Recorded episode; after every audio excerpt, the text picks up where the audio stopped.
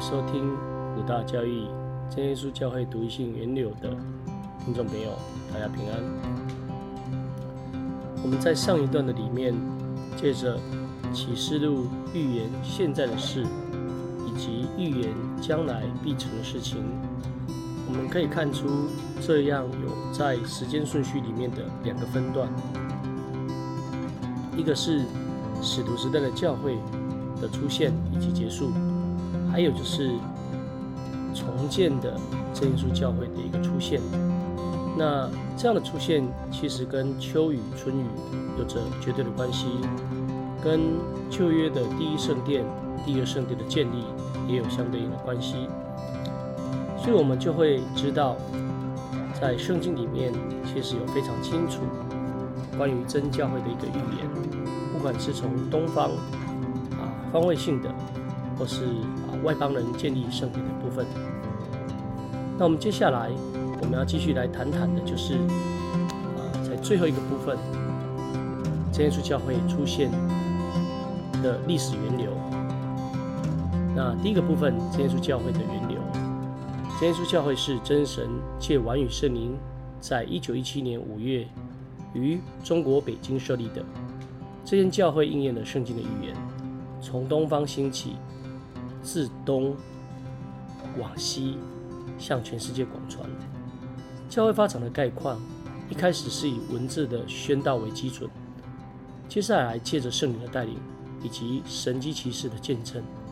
将得救的福音由点到面，由近到远，从国内传到了河北、天津、山东、山西、江苏、湖南、江西、河南与湖北等省份。那么也在啊一九二零年代，国内传到了辽宁、吉林、黑龙江、上海、安徽、福建、台湾、浙江、广东省。那海外则传到了新加坡、马来西亚、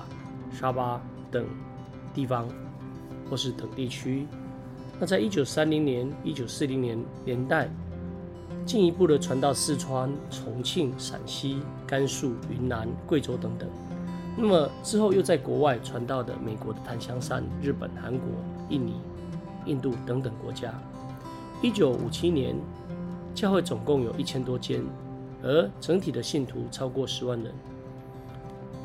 迄今为止，已经有全球五大洲六十多个国家和地区建立了教会，因此我们可以称为普世性的教会。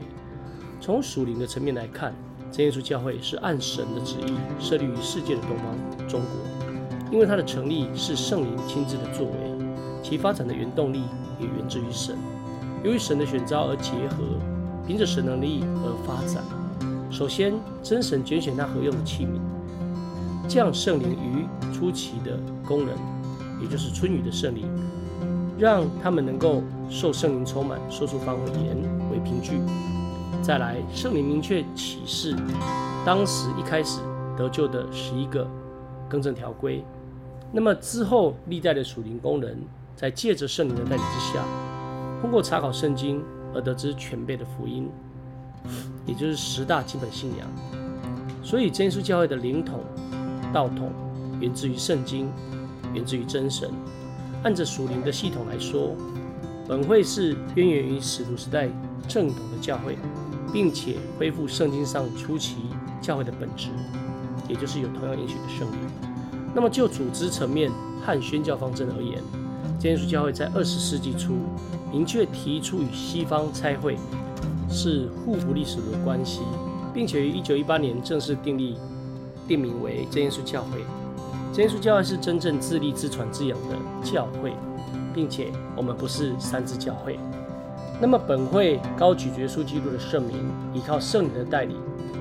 坚决撇弃错误的遗传，而奉行圣经真理。因此，我们遵守安息圣日，而三字教会是礼拜日聚会，我们有极大的差异。那么近年因为对真理的一个实践，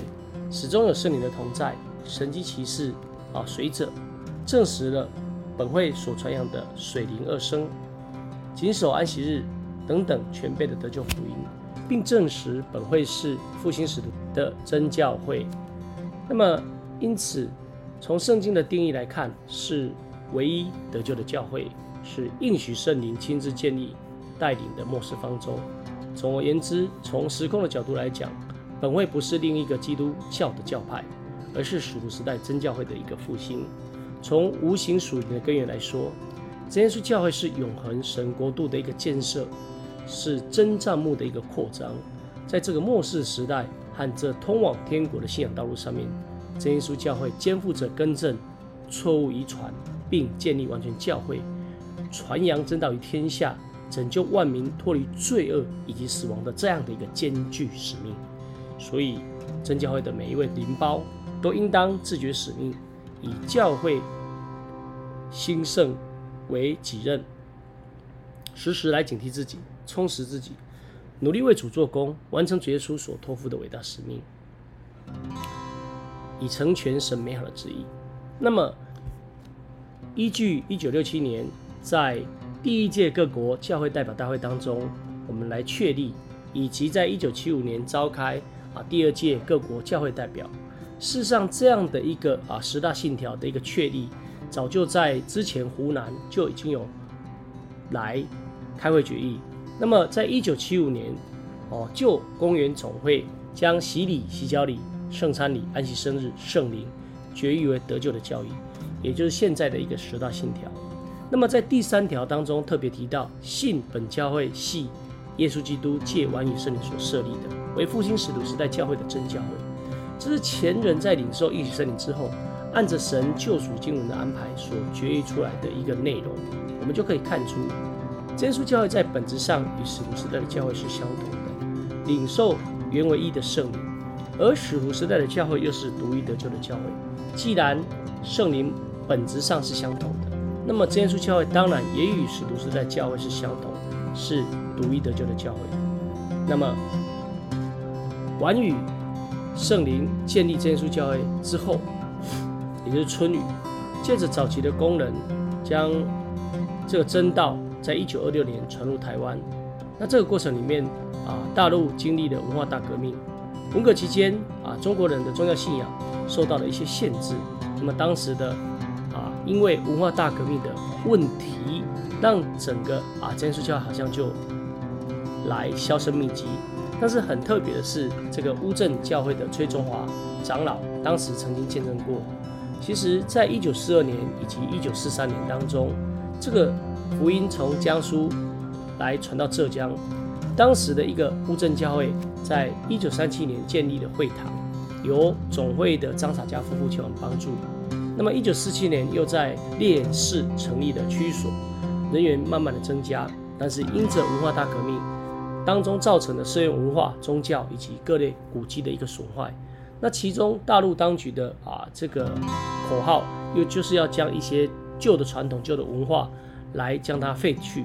导致大陆的教会在当时文宣历史资料啊严重的丧失的状况里面。那当时崔中华长老的父亲在湖州的一个卫理教会来聚会，在一次偶然的机会里面，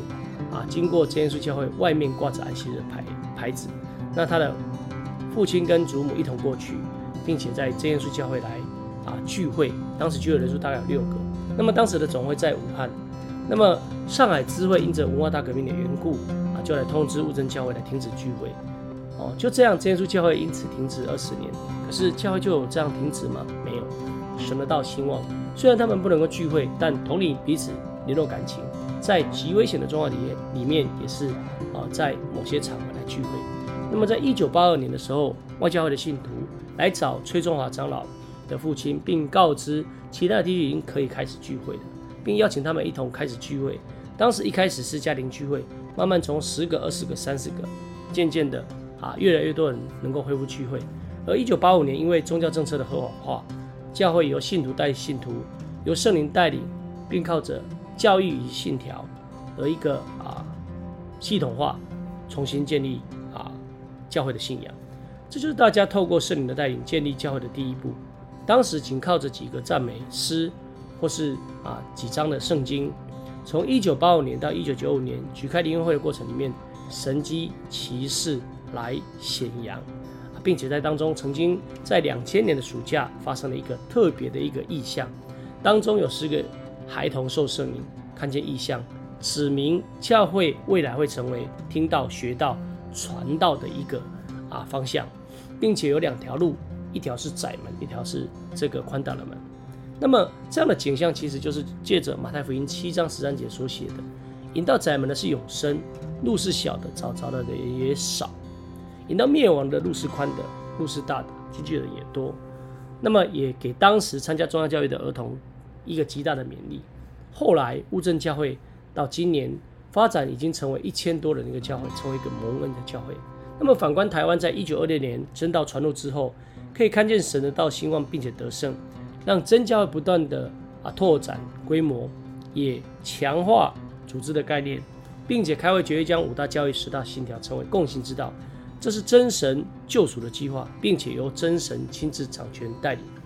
感谢神。那我们在这一段的里面就分享到这里。那最后会将我们之前谈过的啊所有的条件跟要素，把它做一个结论。感谢神，大家平安，下次再会啦。